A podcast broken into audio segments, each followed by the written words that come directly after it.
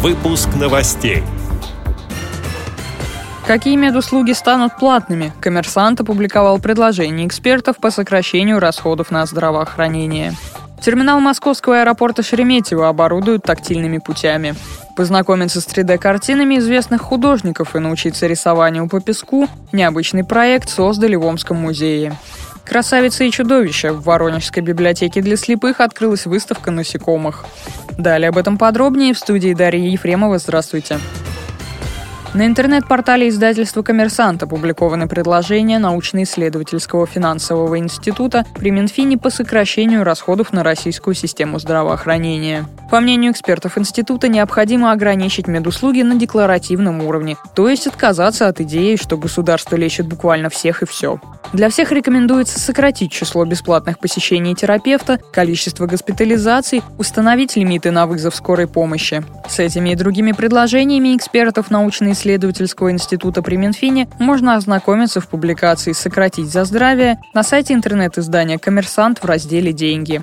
Насколько вероятна реализация планов НИФИ сильно зависит от состояния экономики страны в целом. Но в любом случае работа над систематизацией доходов Федерального фонда ОМС уже начата. И переход к повышению эффективности его использования – вопрос времени. Но какой именно путь выберет Минздрав, неизвестно.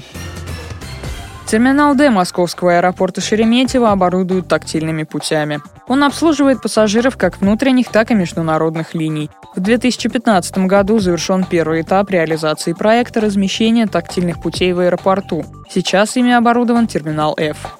Тактильные индикаторы помогут безошибочно найти месторасположение информационных стоек, возле которых работает персонал аэропорта и интерактивных киосков, сообщил информагентству РИАМа представитель пресс-службы аэропорта. Он отметил также, что все 44 интерактивных киоска оборудованы специальной связью. 10 из них оснащены антивандальными трубками.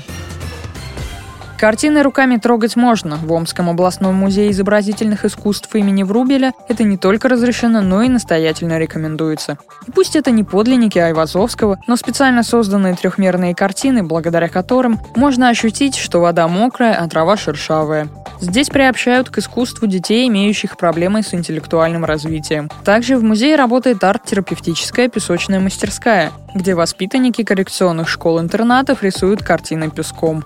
Музей реализует эту программу с 2014 года, когда проект «Песок помнит солнце» Омского музея стал победителем всероссийского грантового конкурса «Меняющийся музей в меняющемся мире». На эти деньги изготовлены 3D-модели картин и фрагментов художественных произведений, а также оборудован музейный зал, где вместе с педагогами и родителями можно заниматься увлекательным видом творчества – рисованием песком, передает РИА Новости. В Воронежской областной специальной библиотеке для слепых имени Короленко открылась выставка «Красавицы и чудовища». Жители и гостей Воронежа знакомят с ярким и многообразным миром тропических бабочек и огромных пауков-птицеедов. Насекомые находятся под стеклом, чтобы с экспозицией смогли познакомиться незрячие читатели. Специально для них сотрудник библиотеки дает подробное словесное описание каждого вида бабочек и пауков. Об этом рассказала заместитель директора библиотеки Наталья Почевалова. У нас проходит акция ежегодная «Музей в гостях у библиотеки». В рамках этой акции предоставлена коллекция, которая составлена специалистом-энтомологом международного уровня Водяновым. Это из его личной коллекции. Там бабочки и пауки-птицееды. Поэтому она называется «Красавицы и чудовище». То есть красавицы – это бабочки необыкновенной расцветки всех форм и с разных континентов – и пауки-птицееды представляют как бы вот чудовище. Есть описательная экскурсия. Специалист э, нашей библиотеки рассказывает очень подробно, как они выглядят, бабочки, из чего состоят крылышки, что на них э, нанесены такие чешуйки мелкие. Раньше они использовались как блестки э, для макияжа женщинами, для украшения прически, платьев из чего состоит тельце вот бабочки, что вот у нее тонкие-тонкие усики, лапки и вот такие хрупкие крылышки. И описывает, как выглядит бабочка, то есть какой формы эти крылышки. Заостренные, более округлые, ну и так далее.